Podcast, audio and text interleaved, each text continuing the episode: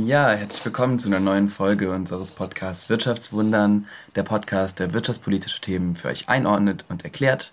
Heute geht es um den Inflation Reduction Act. Um genauer zu sein, fragen wir uns, wie der Inflation Reduction Act eine grüne Industriepolitik made in the USA ist. Heute sind für euch da äh, Milan und Hannes auf der anderen Seite der Leitung. Ja, hallo auch von mir. Genau. Und wir beschäftigen uns heute mit dem Inflation Reduction Act, der Inflation Reduction Act, also kurz IRA, ist ein ökologisches Konjunkturpaket, das 2022 in den USA verabschiedet wurde und jetzt am 01.01.2023, also vor kurzem, in Kraft getreten ist. Wir haben das Ganze heute in vier große Blöcke geteilt. Zuerst schauen wir uns die turbulente Entstehungsgeschichte an, dann die wichtigsten Mechanismen, dann fragen wir uns, was macht es mit Deutschland und der EU und wie sollte die vielleicht darauf reagieren und zum Schluss gibt es noch ein Fazit. Genau, da würde ich sagen, steigen wir gleich mit dem ersten Block ein, der Entstehungsgeschichte des IRA. Also da muss man wissen, der IRA wurde lange Zeit als äh, Build Back Better bezeichnet, so hieß das unter der Präsidentschaftskampagne von Joe Biden und damals noch mit einem Volumen von 3,5 Billionen Dollar äh, beziffert, also richtig, richtig viel Geld. Und die Motivation, der Hintergrund war so ein bisschen, dass sich die Demokratische Partei in den USA auch schon während der Trump-Präsidentschaft gefragt hat, okay, wenn wir mal wieder an die Macht kommen, dann brauchen wir ein neues Wirtschaftskonzept, dann müssen wir irgendwie progressiver vorgehen. Und unter dem Titel Green New Deal ähm, wurden damals ja die Konzepte, die jetzt im IRA sind, quasi schon vordiskutiert. Genau, das Ganze ähm, sollte dann eigentlich auch umgesetzt werden, scheiterte dann aber am berühmt-berüchtigten Senator Joe Manchin. Es wurden nämlich alle DemokratInnen gebraucht, damit die Pläne von beiden äh, durchgewinkt werden und er hat dagegen gesprochen. Ähm, vor allem ist da ähm, zu anzumerken, dass er selbst ein Kohleunternehmen hat und schon relativ bekannt dafür ist, Energiepolitik eher zu blockieren. Also waren die Zeichen eher so darauf ausgerichtet, dass Bidens Pläne nicht stattfinden werden. Ja, dann kam aber doch die Überraschung im Juli 2022. Ähm, das Vorhaben, wie gesagt, ursprünglich als Build Back Better bezeichnet, ist jetzt zurück auf der Agenda und heißt Inflation Reduction Act. Und das wurde dann auch 2022 von beiden Kammern des US-Parlaments beschlossen und von Präsident Biden auch unterzeichnet. Vom ursprünglichen Build Back Better ist jetzt aber eigentlich nur ein Teil davon ähm, durchgekommen, denn das Volumen ist jetzt mit knapp 500 Milliarden Dollar doch schon ein bisschen kleiner als die ursprünglichen 3,5 Billionen Dollar. Aber trotzdem muss man sagen, es ist ein Durchbruch und auch eine Überraschung, dass es noch geklappt hat. Genau, und das Ganze ist natürlich auch in dem Kontext zu sehen, was Biden eigentlich schon gemacht hat. Er hat vorher schon in seiner Administration den American Rescue Plan Act gemacht, sowie den Infrastructure Investment and Jobs Act, auf die wir jetzt nicht genauer eingehen. Ähm, aber er hat schon einiges gemacht und Biden wird ja häufig eher so als Schlaf mit sich gesehen oder als Person, die ähm, wenig auf die Reihe bekommt und die Umfragewerte sind ja auch nicht immer so rosig für ihn. Aber er hat doch einiges schon vorzuweisen und wenn wir uns auch zurückdenken äh, an Barack Obama, der hat nach der Finanzkrise tatsächlich ein Konjunkturpaket hinbekommen. Also irgendwo da ist vielleicht auch gutes Verhandlungsgeschick in seinem Team und von beiden und das werden wir jetzt auch noch weiter anschauen. Genau, damit kommen wir nämlich zum zweiten Block des Podcasts, nämlich den Mechanismen und Werkzeugen, die der RA benutzt. Dazu muss man wissen, es gibt eine Einnahmeseite und eine Ausgabenseite dieses Pakets. Gucken wir erstmal kurz auf die Einnahmeseite. Die ist nicht besonders umfangreich, aber durch den RA sollen auch neue Einnahmen generiert werden, zum Beispiel durch Erleichterungen im Gesundheitssystem, durch bessere Medikamentenpreise und durch eine Mindeststeuer auf Unternehmen. Spannender ist aber die Ausgabeseite. Genau. Ähm, das Interessante nämlich daran ist, dass das dominante Instrument sogenannte Tax Credits sind. Ähm, was sind Tax Credits? Ich glaube, es ist sich relativ einfach vorzustellen, wenn man gewisse Bedingungen erfüllt ins Unternehmen, dann muss man einfach weniger Steuern zahlen. Dementsprechend hat man halt ja, mehr Geld zur Verfügung. Ich glaube, so kann man das grob erstmal einfach zusammenfassen. Und diese Tax Credits gibt es jetzt seit dem, oder IRA jetzt mit allen erdenklichen Klimaschutzmaßnahmen. Also erneuerbare, erneuerbare Energie, ähm, Produktion von neuen Antrieb und Strom. Dazu gehört auf jeden Fall aber auch Nuklear, was in Deutschland zum Beispiel auch anders gesehen wird. Emissionsarmer Wasserstoff soll auch ähm, so gefördert werden, dass er billiger ist als die derzeitigen fossilen Antreiber. Kritische Infrastrukturaufbau für Solar und Wind, Batterien etc. etc., so wie ihr das vielleicht auch schon aus anderen Diskussionen kennt, was man eben braucht für klimaneutrale Produktion. Genau, und diese Tax Credits, diese Steuervergünstigungen, die sind ein altbewährtes Instrument, die gibt es auch schon vorher im Bereich Solar, nur jetzt sind sie einfach verlängert und deutlich, deutlich attraktiver. Also wird richtig Geld in die Hand genommen, um diese Branchen, die du Milan genannt hast, äh, wirklich ähm, sehr stark zu fördern. Ja, darüber hinaus gibt es noch andere Maßnahmen, also zum Beispiel Kredite für Energieinfrastruktur, für Technologien, ähm, bessere Abschreibungsmodalitäten, also solche Geschichten und Anreize äh, für Firmen von fossilen auf erneuerbaren Energien umzusteigen. Also die Bottomline ist so ein bisschen, der RAA ist wirklich ein, ein massives Investitions- und Subventionsprogramm äh, für Klima- und Umweltschutzmaßnahmen. Genau, und wir haben jetzt äh, zwei sehr spannende Punkte an diesen Tax Credits, weil, wie Hannes ja gesagt hat, das ist jetzt auch ähm, nicht eine komplett neue äh, Innovation, aber trotzdem finden wir es sehr spannend. Ähm, zum ersten gibt es nämlich sehr besondere Konditionen für diese Tax Credits. Ähm, es gibt diese Subventionen grundsätzlich nur, ähm, wenn ein gewisser Anteil in den USA produziert wird oder wenn komplett in den USA produziert wurde. Also zum Beispiel, gerade wenn es um ähm, Rohstoffe geht und seltene Erden, dann dürfen Akkus und Batterien ähm, nur noch aus den USA kommen oder dort recycelt sein oder aus Freihandelsabkommenspartnerinnen. Das bedeutet de facto vor allem natürlich, dass diese nicht mehr aus China kommen können, weil China ja auch gerade den Markt sehr dominiert. Dazu kann man noch sagen, dass die Steuergutschrift sich noch weiter erhöht, wenn man zum Beispiel in fossil geprägten Gegenden ist oder in einkommensschwächeren Gegenden. Also man noch aktiv versucht, das Potenzial aus den Gegenden rauszuholen, wo es vielleicht noch nicht ähm, komplett rausgekitzelt wurde. Genau. Außerdem sollen, wer die Steuergutschriften erhält, ähm, auch Konditionen erfüllen, seine MitarbeiterInnen fair zu bezahlen, also deutlich über Mindestlohn. Und die Firmen sollen sozusagen auch das Äquivalent von Azubis äh, in den USA, also Auszubildende, äh, einstellen und nur dann erhält man die volle Förderung. Also auch im arbeitsmarktpolitischen Bereich ähm, sind diese Konditionen aktiv.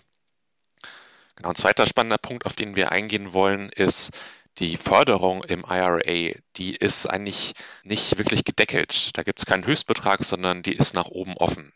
Das heißt auch, solange Firmen produzieren und die Konditionen des IRA erfüllen, bekommen sie diese Tax Credits ausbezahlt. Das heißt, solange Nachfrage ist, wird auch gefördert. Das heißt natürlich im Umkehrschluss auch, dass die Kosten des Programms eigentlich total ungewiss sind. Also wir haben ja oben diese 500 Milliarden Förderung genannt, aber ganz ehrlich, das ist nur eine Schätzung, ähm, was die Nachfrage eben nach diesen Tax Credits angeht. Und das könnte am Ende des Tages auch durchaus mehr sein, wenn eben mehr produziert wird und der RA entsprechend mehr fördert. Und das ist an sich, glaube ich, auch sehr interessant, sich das nochmal vor Augen zu führen, weil ein kritischer Punkt, warum die Build Back Better nicht umgesetzt wurde und warum Joe Manchin dagegen gestimmt hat, war eben diese hohe, hohe Summe an Geld, die Biden umsetzen wollte. Jetzt ist es aber so, dass da eine niedrigere Summe steht und wir nicht wirklich wissen, was am Ende passiert. Ja, das sieht man ja auch an, an dem Titel des Pakets äh, Inflation Reduction Act. Wir reden heute eigentlich nicht wirklich viel über Inflation. Also da könnte man sagen, dass es ja so zwei Marketingstrategien gab. Erstmal, wir nennen das Paket anders, als es, äh, als es eigentlich, was es eigentlich macht, äh, um es politisch besser zu verkaufen. Und das Preisschild des Pakets ist eigentlich so, hm, eher grob geschätzt und vielleicht am Ende ganz anders, aber wir kommunizieren erstmal äh, das Niedrigere. Ja, und das sind politisch natürlich sehr spannende Moves, um uh, so ein ambitioniertes Programm durchzukriegen. Genau.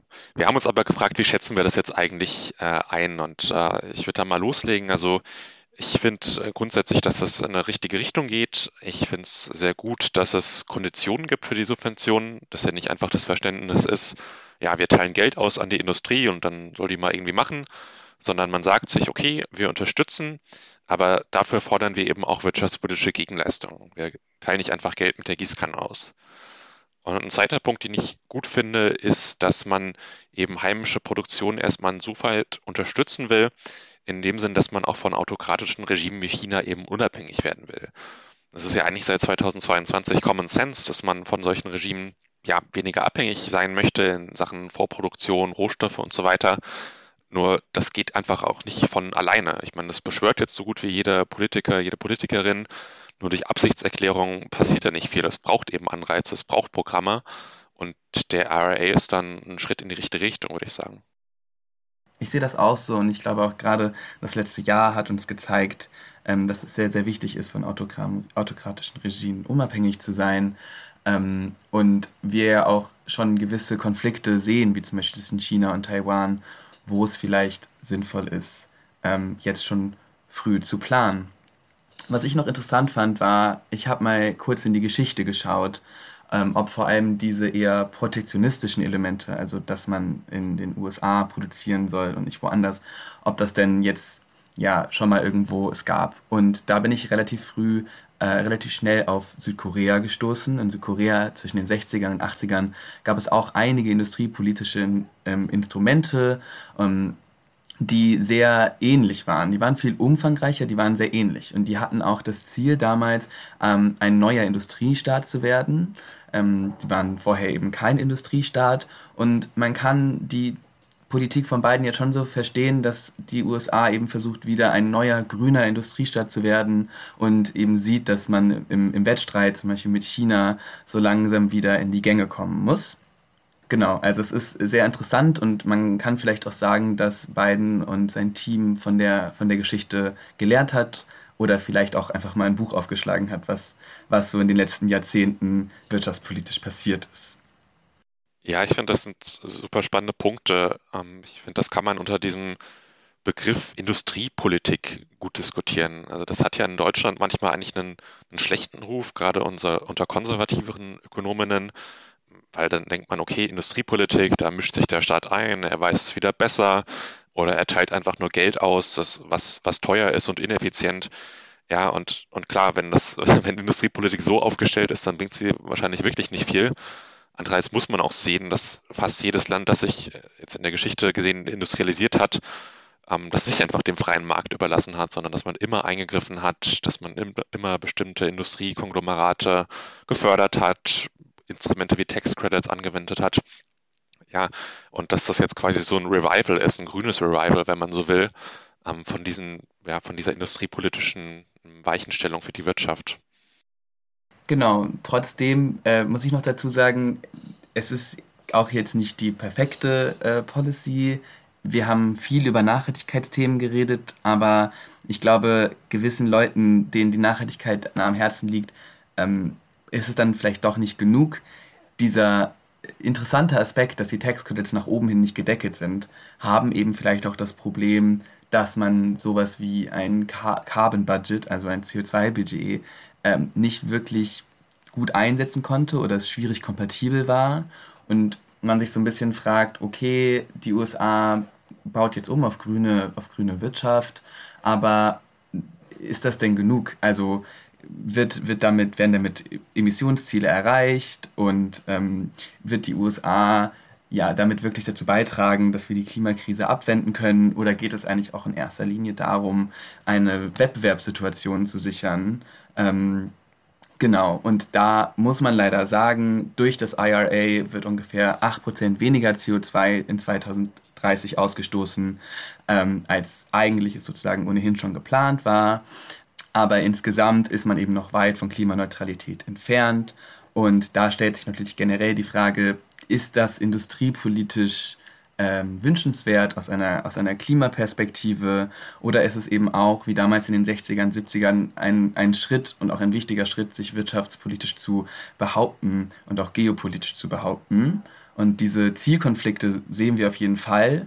Und da kommt man vielleicht auch wieder an einen Punkt, an dem man sich fragt, okay, ähm, ist es eigentlich möglich, dadurch, dass man die Wirtschaft transformiert, aber dass die Wirtschaft eben auch weiterhin wächst, ist es eigentlich möglich, dass man so eine der größten globalen Krisen, die wir gerade haben, oder sogar die größte globale Krise, die wir gerade haben, wirklich abzuwenden.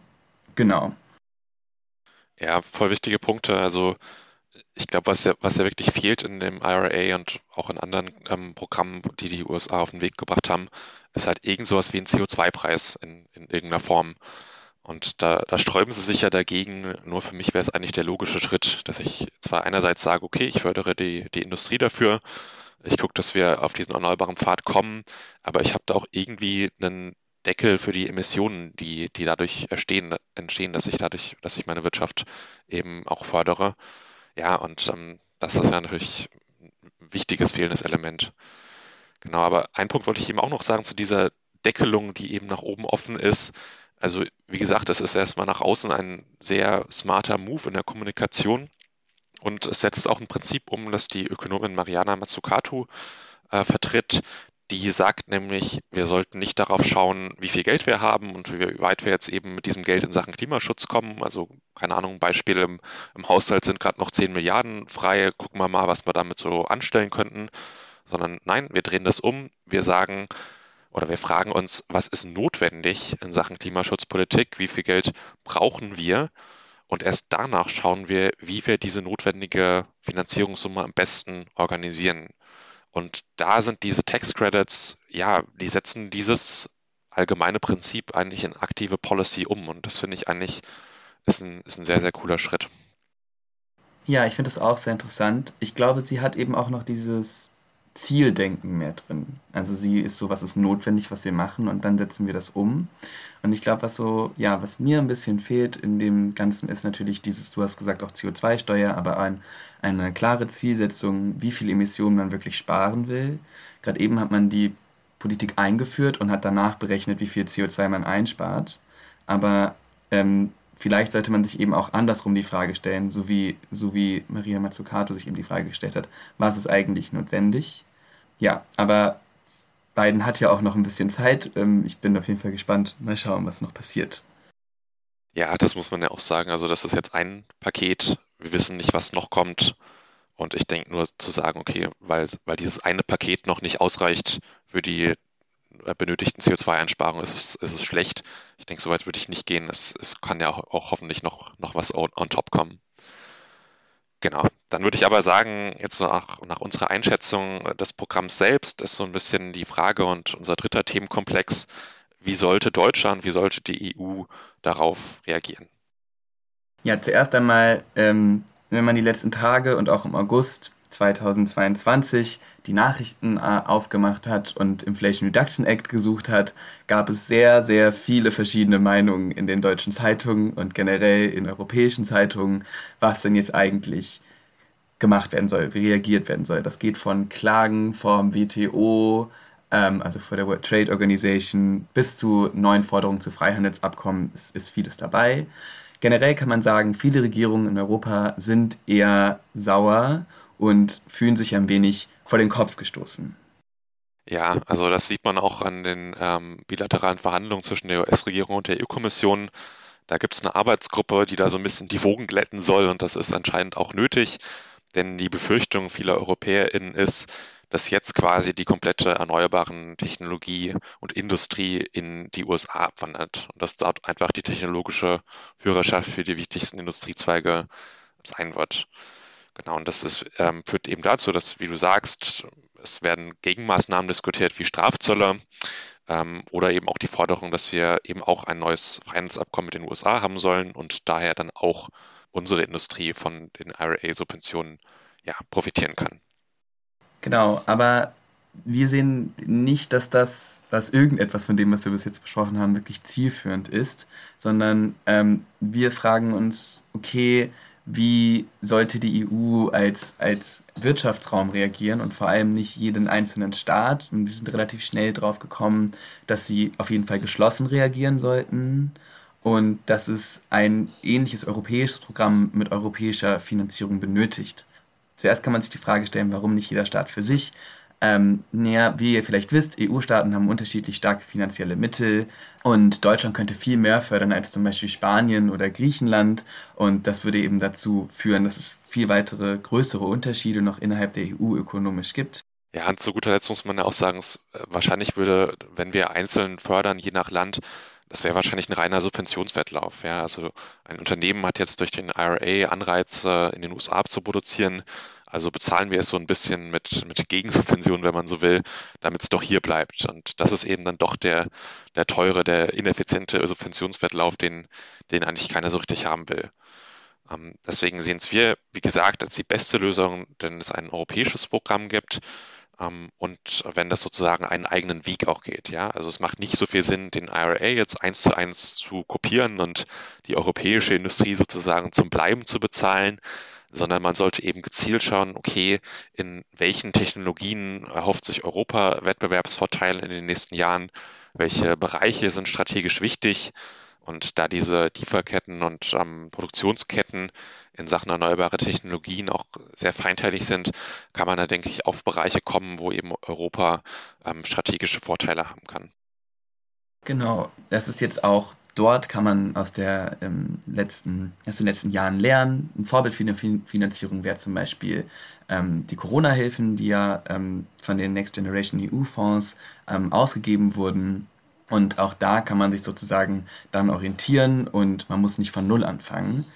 Klar ist eben aber auch, ähm, es gibt ziemlich strikte Fiskalregeln in Europa und ähm, diese Fiskalregeln und vor allem auch zum Beispiel in Deutschland die Schuldenbremse würden das nicht ermöglichen, was wir gerade gesagt haben. Und es ist halt auch abzusehen, dass erneuerbare Technologien jetzt keinen großen Standort in der EU haben werden, wenn diese Regeln nicht irgendwie umgangen werden. Und da kommen wir auch zu dem Punkt vorhin. Biden hat es ja auch irgendwie geschafft, dem Ganzen einen Preis zu geben, der wahrscheinlich nicht realistisch ist, um eben auch gewisse Statuten zu erfüllen. Und dann stellt sich natürlich die Frage, wird sowas in der EU auch passieren und ähm, wer kriegt das politisch manövriert? Ja, voll. Also wenn wir wirklich äh, uns jetzt einfach hinstellen und sagen, ja, unsere Fiskalregeln erlauben nicht, dass wir ein, ein Förderprogramm irgendwie in derselben Region machen wie der IRA. Ich meine, ja, das können wir machen und, und stolz auf unsere Ordnungs- und Fiskalpolitik sein. Und dann muss man eben ganz klar sagen, dann sind die erneuerbaren Technologien eben in den USA in den nächsten Jahren. Ich denke, so ehrlich sollte man sich da machen. Und ja, wir haben ja die Vorteile aufgezählt von einem europäischen Programm, das eigene Ambitionen hat, das nach eigenen ähm, Wettbewerbsvorteilen sucht. Genau, und dann muss man jetzt eben auch die Kreativität finden, das Geld dafür zu beschaffen. Und wie du sagst, der IRA ist da ja auch eine ganz gute Gebrauchsanleitung dafür. Genau, und auch das, ähm, nicht nur das kann man von dem IRA lernen, sondern wichtig ist eben vor allem auch, dass nicht irgendwie Geld von einem Fonds zum nächsten geschoben wird, sondern dass wirklich neues Geld in die Hand genommen wird ähm, und dadurch Industrien entwickelt werden und diese Industrien gezielt entwickelt werden. Also auch dieses Takeaway sollte mitkommen in einen EU-Plan in unserer Meinung, was wir aus dem IRA sehen. Und zu guter Letzt würde ich sagen, es ist vielleicht auch insgesamt geopolitisch nicht dumm, ähm, eigenständig zu sein in der Energieproduktion. Ich glaube, wir sehen alle in der Energiekrise, dass es wichtig ist, aus dem fossilen Zeitalter rauszukommen, aber eben auch, dass Strom- und Gaskosten die Ausgaben von uns als KonsumentInnen hochtreiben und auch Industriezweige zum Verzweifeln bringen. Also wirtschaftliche Stabilität geht eben nicht ohne ein stabiles Infrastruktur- und vor allem Energieinfrastrukturnetz. Und da ist es jetzt auch Zeit für die EU, was zu machen. Ja, das äh, kann ich nur unterschreiben. Genau, damit ähm, kommen wir eigentlich zu unserem Fazit. Ähm, aber wir haben ja eigentlich schon sehr viel genannt jetzt in unseren Meinungen. Also ich denke, man kann festhalten, wir finden es grundsätzlich gut, was die USA machen. Das ist ein Schritt in die richtige Richtung, auch wenn wir kleinere Kritiken haben an dem, was gefördert wird und wie gefördert wird und was, das, was dem Programm vielleicht fehlt, um schneller auf äh, Klimagerechtigkeit ähm, zu gehen. Genau, ähm, aber grundsätzlich ähm, halten wir den für den ARA eine gute Sache und jetzt ist es wirklich äh, an der EU und an Deutschland, sich zu positionieren. Genau, das sehe ich auch so und ich bin vor allem auch gespannt, was jetzt noch passiert. Wir haben ja gesagt, es ist ja nur ein Programm von beiden, es liefen schon zwei und vielleicht kommt hier noch das ein oder andere und dann ähm, hört ihr auch wieder von uns. Ja, würde mich freuen. Dann danke fürs Zuhören. Ich hoffe, ähm, ihr konntet was mitnehmen aus der Folge. Genau, und dann habt noch einen schönen Tag. Bis bald.